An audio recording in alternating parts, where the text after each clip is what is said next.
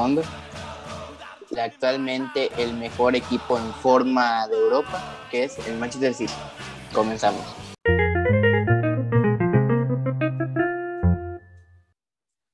Bueno, lo que escucharon, eh, bueno, antes de nada, un gustazo tenernos aquí otra vez. Gracias por estar aquí, de tomarse el tiempo de ver este episodio. En esta ocasión, como les dije en el inicio, vamos a hablar sobre el Manchester City. La música que tiene como nombre Blue Moon. Blue Moon se trata del himno, puede decirse, o el cántico que los aficionados del Manchester City, los citizens, usan, eh, no conmemorar, pero sí mantener como esa relación entre aficionados y club por medio de la música, ¿no? Quito de esto, ¿no? así como el Liverpool tiene su You'll Never Walk Alone, eh, o, algún, o algún otro equipo que tenga algún cántico similar, el Manchester City tiene Blue Moon. ¿De qué se trata? Bueno, más de 60 artistas han eh, cantado lo que es esta, canción artistas como Frank Sinatra, Dean Martin, Bob Dylan, The Supremes, Red Stewart, entre otros. Entonces, eh, hay una gran cantidad de, versiones, podría decirse, pero la historia, radica en que los años 80, en el fútbol inglés era muy común que, que los clubes adoptaran canciones del momento, podría decirse canciones del momento de, de, en ese entonces, ¿no? En ese, en ese momento, los 80, canciones como de, de Laila y Always Look on the Right Side of Life eran dos de las canciones que más sonaban en, en Inglaterra, por lo menos, ¿no? De hecho, en el caso de, de Laila, es una de las canciones más famosas entre los aficionados del Stoke. El Stoke City tiene, que ahorita actualmente, si no recuerdo, está en la Championship inglesa, tiene esa canción como cántico, bueno, pues eh, si bien Blue Moon realmente es una canción del Club Alexandra, un equipo de la Champion, no de Championship, sería de FL League 2, eh, el Manchester City o sus aficionados han votado este cántico como suyo. Pero según lo que sabe, la primera vez que se hizo este cántico por parte de los aficionados en un estadio fue en, el, en la temporada 89-90, cuando los aficionados del Manchester City abrieron en Liverpool, en Anfield, la temporada como en, el, en, en ese caso en Anfield, los aficionados del Manchester City tenían que esperar para poder salir. Primero salían los de Liverpool, ellos tenían que esperar, y luego ellos salían los aficionados del City, yo supongo para evitar cualquier tipo de, de problema, golpes o lo que sea, ¿no? Pero dicen que mientras canta, mientras, mientras esperaban, los aficionados comenzaban a cantar esta canción de manera melancólica y terminó gustándole, dándole un sentido como eh, ¿cómo podría decirlo? Emocional a la canción y terminan adaptándola y hasta el día de representando lo que es este club. Pero bueno, eso es un, un poquito irrelevante, o, o no, o sí. Hoy vamos a hablar con 20, 20 victorias eh, desde la última que le ganaron al West Ham este fin de semana 2 a 1. 20 victorias consecutivas, no, no, no en total, consecutivas en todas las competiciones que incluye Champions League, Copas, ya sea Carabao Cup o, FA Cup, Premier League, Champions, eso tiene, tiene y son 20 victorias seguidas. Eh, pero antes de hablar específicamente de esas 20 victorias, porque aquí ya están buscando un récord. Eh, aquí ya los récords empiezan a entrar. Y antes de hablar de esos récords, es importante ver rápidamente, yo creo, y me gustaría repasar rápidamente lo que es la es de, de, los Citizens. Eh, lo que es la Premier League, recordemos que el año pasado el Liverpool gana la Premier League con una abismal diferencia. Eh, que justamente el segundo lugar del Manchester City, que más que hacer una mala temporada, el Liverpool hizo una muy buena y sí, tropiezos a, a, media temporada o bien con el mismo Liverpool. El, el Manchester City ha, logrado, podría decir, reivindicarse esta temporada y actualmente en el primer lugar de la Premier League con 62 puntos, 12 puntos de diferencia con su más cercano perseguidor, que en este caso es el Manchester United. diferencia de 19 partidos ganados, 5 empatados y 2 perdidos, 52 goles a favor y 16 en contra. Creo que son la mejor defensa del torneo. El segundo lugar, que es el Manchester United, ya, ya mencionaba, tiene 32 goles en contra. Entonces, eso dicta un poquito que la, muy buena temporada y la bueno, y temporada que está teniendo el conjunto de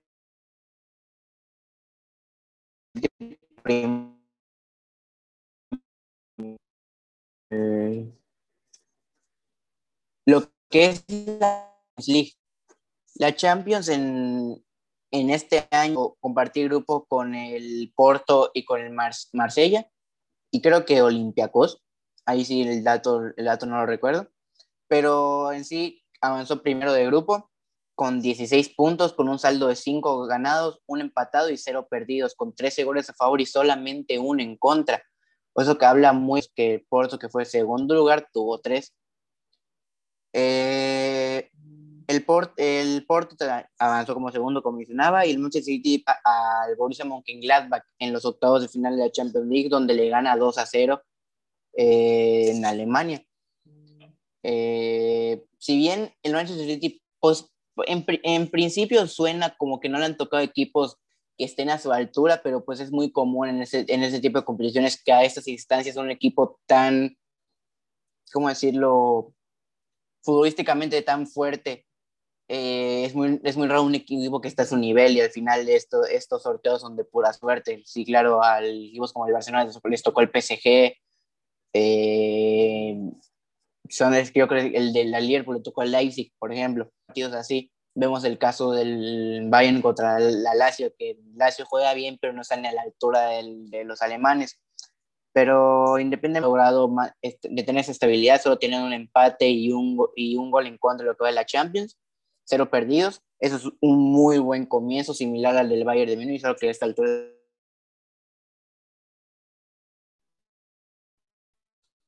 y sí, torneos locales, eh, en la FA Cup están en cuartos de final, van a enfrentar al Everton en, unos, en unas semanas.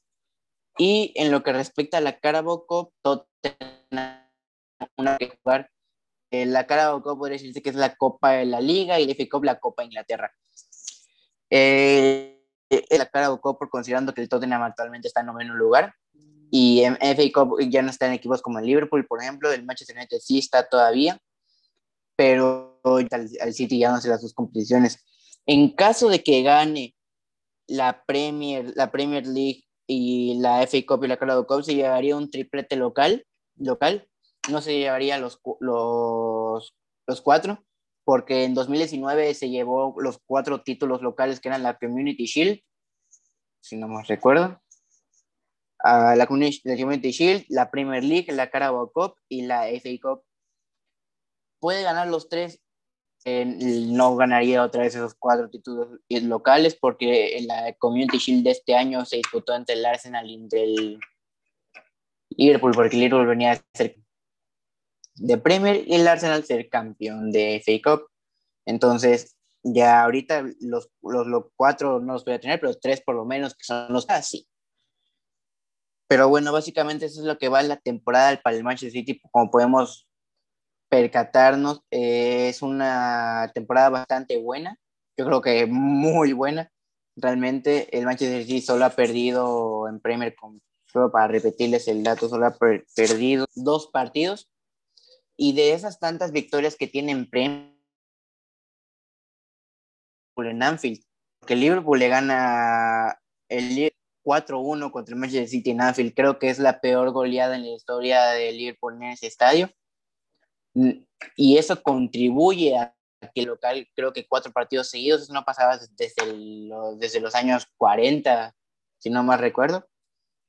Entonces, en lo que son los equipos los rivales directos del Manchester City, el Arsenal, el Chelsea, el Liverpool, los Spurs, todos ellos que son los que son los que aspiran cada año a llevarse la Premier, eh, han estado fallando esta temporada y el Manchester City ha estado muy bien.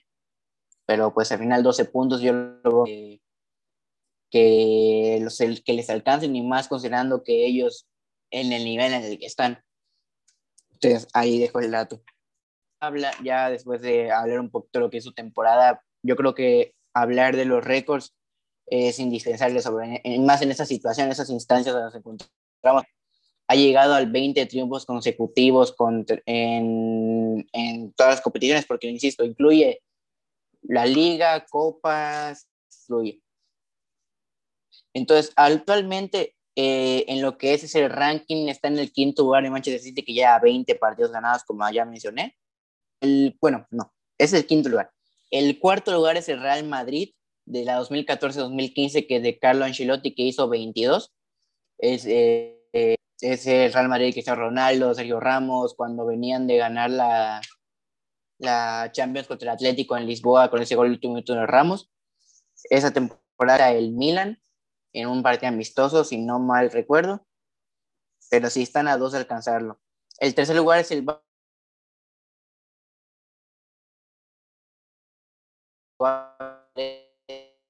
que ya hemos hablado pasado, en el pasado en este canal, les invito a verlo si no lo han visto, la semana pasada hablamos de eso. El segundo lugar es el Ajax de la 1994 y 1995 de Luis Van Gaal.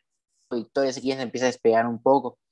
Con jugadores como Van der Sar, como Clarence Seedorf, como Patrick Kluivert, son los que destacaban en esa plantilla. Sin, sin, los, los, y en primer lugar es otra vez el Ajax, pero en este caso la 1971 y 1972, dirigidos por Stefan Kovac. En ese equipo destaca principalmente el máximo referente holandés de la historia, que es Johan Cruyff. Si no, si no mal recuerdo, ganan tres Champions consecutivas eh, con, en, ese, digamos, en, ese siglo que, que en ese ciclo que tuvieron. Pero sí, entonces hablamos de una diferencia entre el Ajax de, de Cruyff, victorias, y el Manchester City Pep Guardiola con 20. Son seis victorias. O sea que el Manchester City lejos no está. Y y ganen los siete partidos que le siguen, podrían superar esa marca, yo lo veo, pero aprovechando que hablamos de esto, yo creo que les va, es bueno Manchester City, ¿no? Eh, los siguientes partidos de Manchester City son Wolves, eh, Manchester United, Fulham, la vuelta de Champions contra el Borussia Mönchengladbach, el Everton y el Leicester City. Realmente son partidos para Manchester City son muy complicados.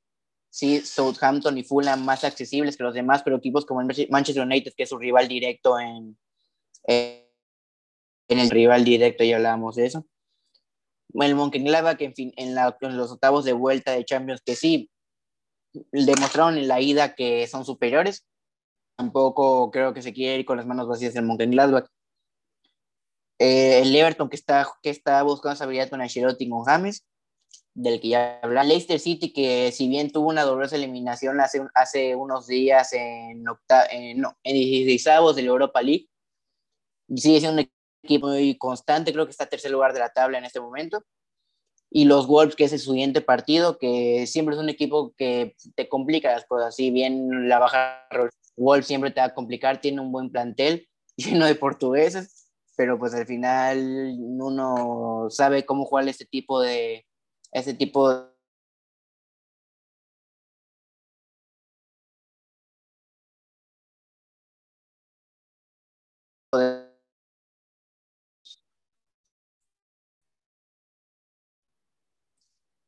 Ahora, lo que es la guía.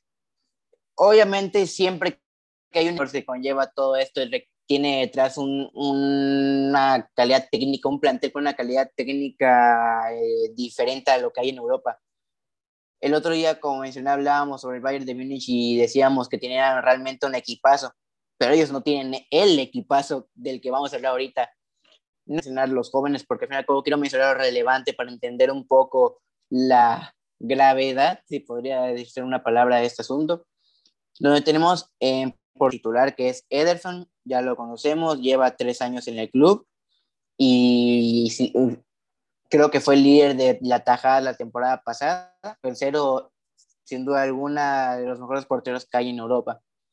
La defensa, tenemos jugadores como Rubén Díaz, Aymeric Laporte, John Stones, Eric García, Benjamin Mendy, Kyle Walker y Joe Cancelo. Todos son estrellas realmente, todos los jugadores son equipos. Rubén Díaz llevaba años diciéndose que iba, y que iba a salir de Benfica, Emil Laporte, de los mejores centrales zurdos en la actualidad. Tiempo que los equipos grandes de Inglaterra están peleando por él. John Stones, que está viendo el mejor momento de su carrera en el Manchester City. Eric García, que ya está precontratado por el Barcelona. Meña Mendy, que es el que más bloquea, pero pues tiene de dónde. Kyle Walker, que es sin duda alguna de los mejores laterales ingleses de los últimos años. Y yo que la Juventus está demostrando, demostró el gran jugador que era el equipo inglés liga, sin duda alguna, en esa posición.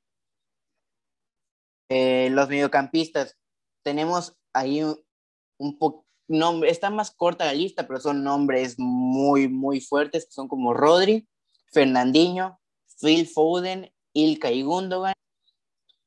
En el caso de Rodri y Fernandinho, dos pivotes bastante completos. Fernandinho que ha jugado muchas veces central y Rodri un jugador que poco a poco está obteniendo igual que Cancelo tal vez veo que los jugadores del Manchester City, algo que pasa muy común, es que como que su primera temporada les cuesta un poco y ya es hasta la segunda que empiezan a sobresalir. Bueno, por lo menos John se tenemos el caso de Joao Cancelo y el mismo Rodri.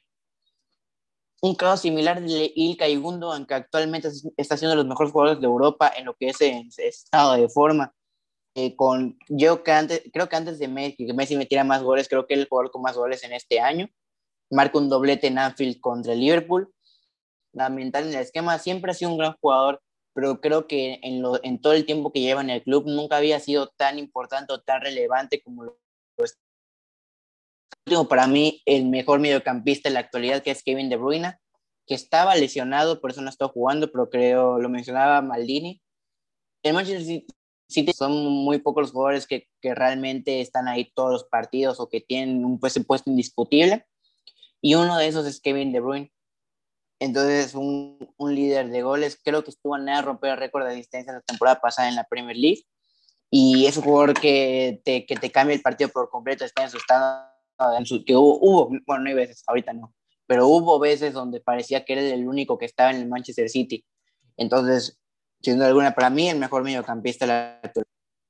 Eh, y ahora los delanteros, todo el poder ofensivo que tiene Manchester City no es una casualidad nombres como Raheem Sterling, Bernardo Silva, Ferran Torres, Gabriel Jesús y el mismo Kun Agüero.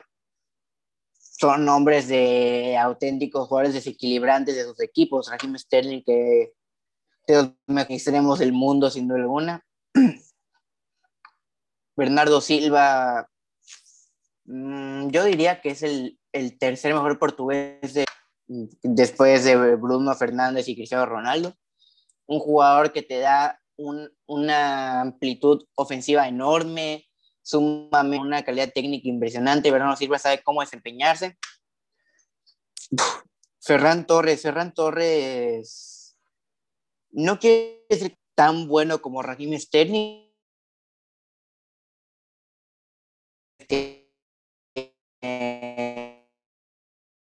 Un potencial en un video que ya verán es muy raro ver hoy en día o en general en España, es muy raro ver un perfil de jugador español extremo, habilidoso, que sea desequilibrante en la banda. Y son muy pocos. Vimos el caso de Dama Traoré la temporada pasada, que para mí es un one season wonder, pero que era digno de una calidad técnica tan diferente a lo que solemos ver. Pues se admira y Ferran Torres no es la excepción, aparte que tiene gol el chamaco, es un jugador con tanto potencial. Riyad Mahrez, que otro jugador que actualmente, que si bien cuando yo juego a Manchester City ya se sabe que, el potencial que tiene, lo importante que puede ser, lo desequilibrante que, que puede sentirse para todos.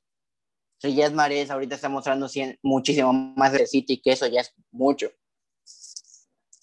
Riyad Mahrez, un, un líder en, en, el ataque del Manchester eh, y los delanteros, tenemos a Gabriel Jesús y a Sergio Agüero, dos jugadores con un amplio gol.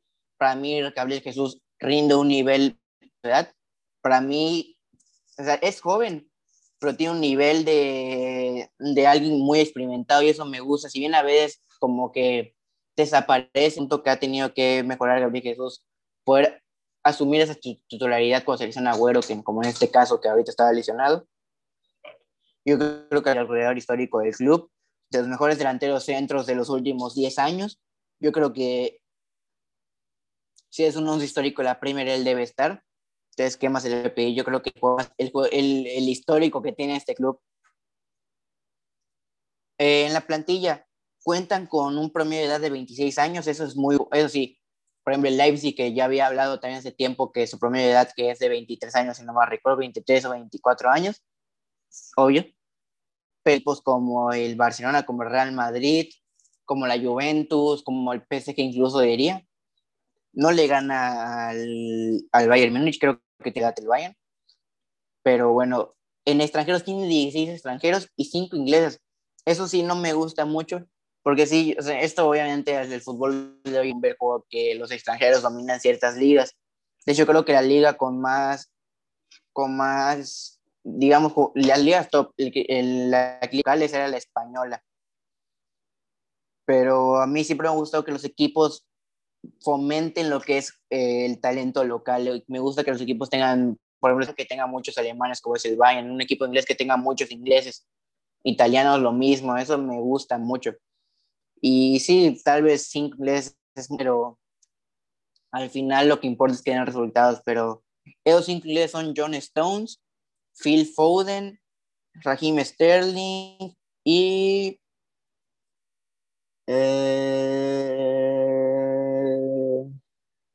tengo. Walker, Stones.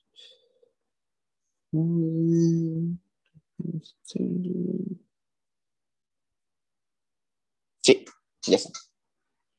Ahora, el valor de la, de la plantilla del Manchester City, tenemos que es la plantilla, la segunda plantilla más cara de 1.060 millones de euros.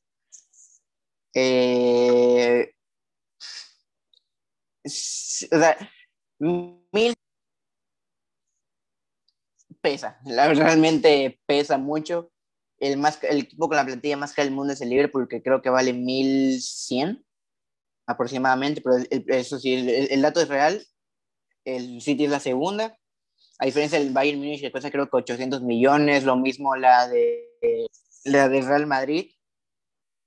Entonces, algo que es muy común, que va a ser muy común en este tipo de ligas, es en la Premier League.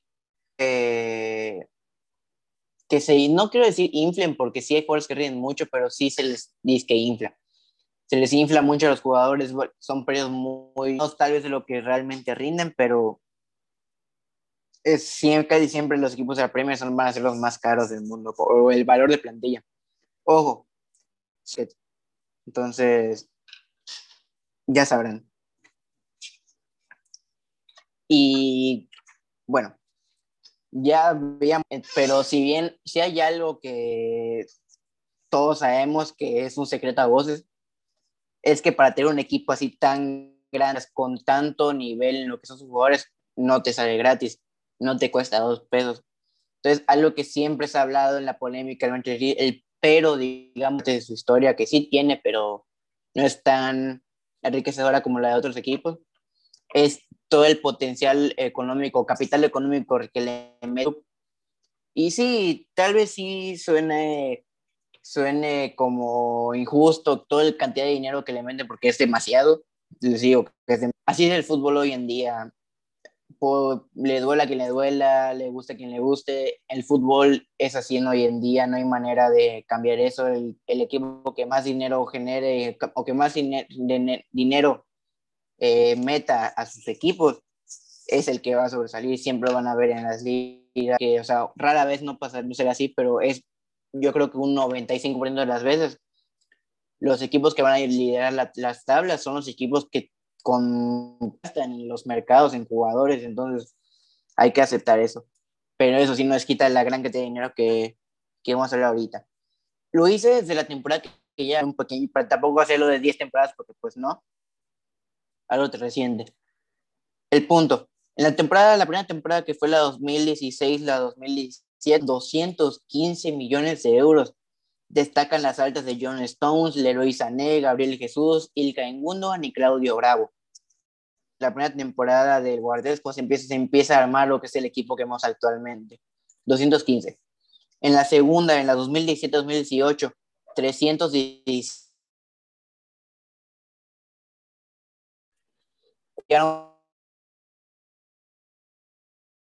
Danilo. Aquí es donde digo que, van, que vienen los tiros, aquí, hacia aquí es donde se va a estar dictando esto. Pero ahora, lo que es en la, la tercera temporada, que fue en la 2018-2019, que aquí como que le bajaron, que solo gastaron, bueno, solo 67 millones, donde el, claro, no estoy diciendo todas las altas, también hay que aclarar eso, estoy diciendo las más destacadas, pero que sí, hay unos como 6, 5 jugadores jóvenes por 2 millones y ahí sin ya fichado 5 jugadores ese precio ya son 10 millones. Entonces, estoy diciendo lo más destacado. Esta temporada, lo, el más destacado, el que lleva tiempo sonando. Ahora, en la 19-20, que fue la pasada, se les acordó que tienen mucho dinero y 160 millones de euros, donde llegaron Joao Cancelo, Rodri y Angeliño, que actualmente ya lo vendieron, que se armó una polémica con Angeliño porque sí oportunidad, que Guardiola no le tuvo paciencia, que en el primer partido que jugó ya no, ya no lo quería. Entonces, pues Manchester City se puede dar eso cada quien.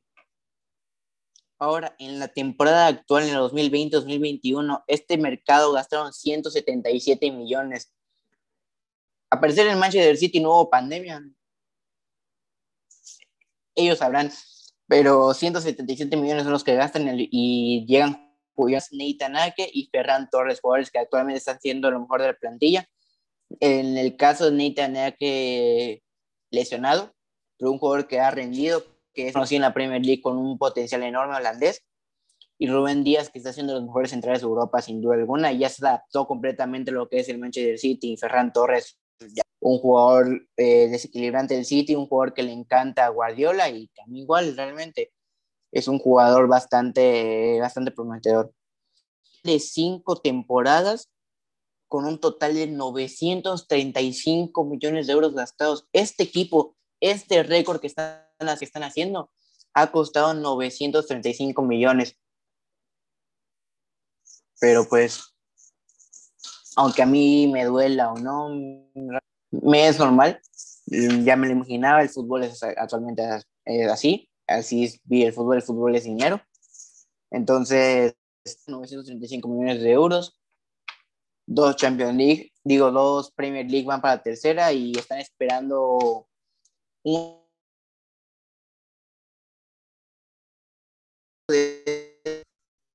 para cerrar a ustedes para que piensen y yo me responder mi punto de vista, ¿no? Que si es el City el gran favorito de llevarse la UEFA Champions League. Y mi respuesta es, sí, yo creo que está un pequeño paso adelante lo que es el Bayern Múnich.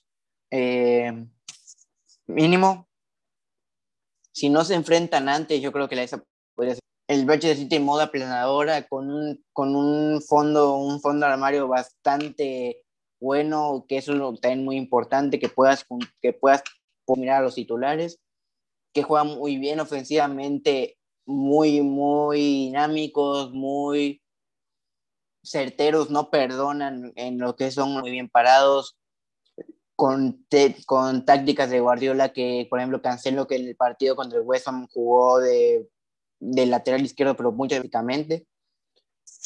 Técnicas defensivas que han demostrado que valen con tan solo un gol recibido en Champions.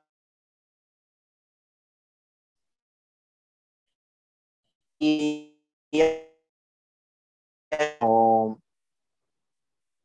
como, el gran Pondría segundo al, Bayern de Múnich, tercero al PSG. Y cuarto ya habría que ver, ya yo veo muchos equipos un poco... Mm, no los veo constantes. El Real Madrid podría ser, Liverpool no lo sé, Barcelona no creo, el PSG. Eh, Juventus no lo veo jugando nada bien.